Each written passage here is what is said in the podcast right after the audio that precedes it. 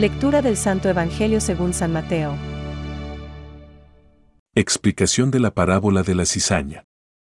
Entonces, dejando a la multitud, Jesús regresó a la casa. Sus discípulos se acercaron y le dijeron, Explícanos la parábola de la cizaña en el campo. Él les respondió, El que siembra la buena semilla es el Hijo del Hombre. El campo es el mundo. La buena semilla son los que pertenecen al reino. Las cizañas son los que pertenecen al maligno, y el enemigo que la siembra es el demonio. La cosecha es el fin del mundo y los cosechadores son los ángeles. Así como se arranca la cizaña y se la quema en el fuego, de la misma manera sucederá al fin del mundo. El Hijo del Hombre enviará a sus ángeles, y éstos quitarán de su reino todos los escándalos y a los que hicieron el mal, y los arrojarán en el horno ardiente. Allí habrá llanto y rechinar de dientes. Entonces los justos resplandecerán como el sol en el reino de su Padre. El que tenga oídos, que oiga. Es palabra de Dios. Te alabamos, Señor.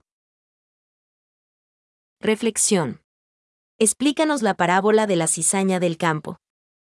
Hoy, mediante la parábola de la cizaña y el trigo, la Iglesia nos invita a meditar acerca de la convivencia del bien y del mal.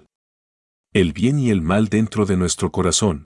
El bien y el mal que vemos en los otros, el que vemos que hay en el mundo. Explícanos la parábola, le piden a Jesús sus discípulos. Y nosotros, hoy, podemos hacer el propósito de tener más cuidado de nuestra oración personal, nuestro trato cotidiano con Dios.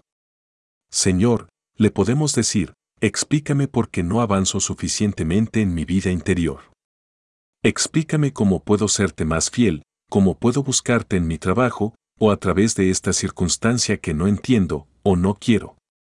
¿Cómo puedo ser un apóstol cualificado? La oración es esto, pedirle explicaciones a Dios. ¿Cómo es mi oración? ¿Es sincera? ¿Es constante? ¿Es confiada? Jesucristo nos invita a tener los ojos fijos en el cielo, nuestra casa para siempre. Frecuentemente vivimos enloquecidos por la prisa, y casi nunca nos detenemos a pensar que un día, lejano o no, no lo sabemos, deberemos dar cuenta a Dios de nuestra vida. De cómo hemos hecho fructificar las cualidades que nos ha dado. Y nos dice el Señor que al final de los tiempos habrá una tría. El cielo nos lo hemos de ganar en la tierra, en el día a día, sin esperar situaciones que quizá nunca llegarán. Hemos de vivir heroicamente lo que es ordinario, lo que aparentemente no tiene ninguna trascendencia. Vivir pensando en la eternidad y ayudar a los otros a pensar en ello. Paradójicamente, se esfuerza para no morir el hombre que ha de morir. Y no se esfuerza para no pecar el hombre que ha de vivir eternamente. San Julián de Toledo recogeremos lo que hayamos sembrado. Hay que luchar por dar hoy el 100%. Y que cuando Dios nos llame a su presencia le podamos presentar las manos llenas. De actos de fe, de esperanza, de amor. Que se concretan en cosas muy pequeñas y en pequeños vencimientos que, vividos diariamente, nos hacen más cristianos, más santos, más humanos.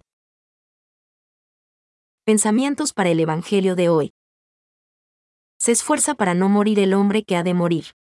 Y no se esfuerza para no pecar el hombre que ha de vivir eternamente. San Julián de Toledo.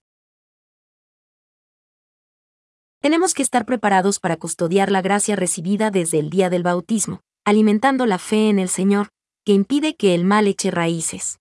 Benedicto XVI. Jesús habla con frecuencia de la higiene y del fuego que nunca se apaga, reservado a los que, hasta el fin de su vida, rehusan creer y convertirse, y donde se puede perder a la vez el alma y el cuerpo. Jesús anuncia en términos graves que, enviará a sus ángeles que recogerán a todos los autores de iniquidad, y los arrojarán al horno ardiendo, y que pronunciará la condenación. Alejaos de mi malditos al fuego eterno. Catecismo de la Iglesia Católica, número 1.034.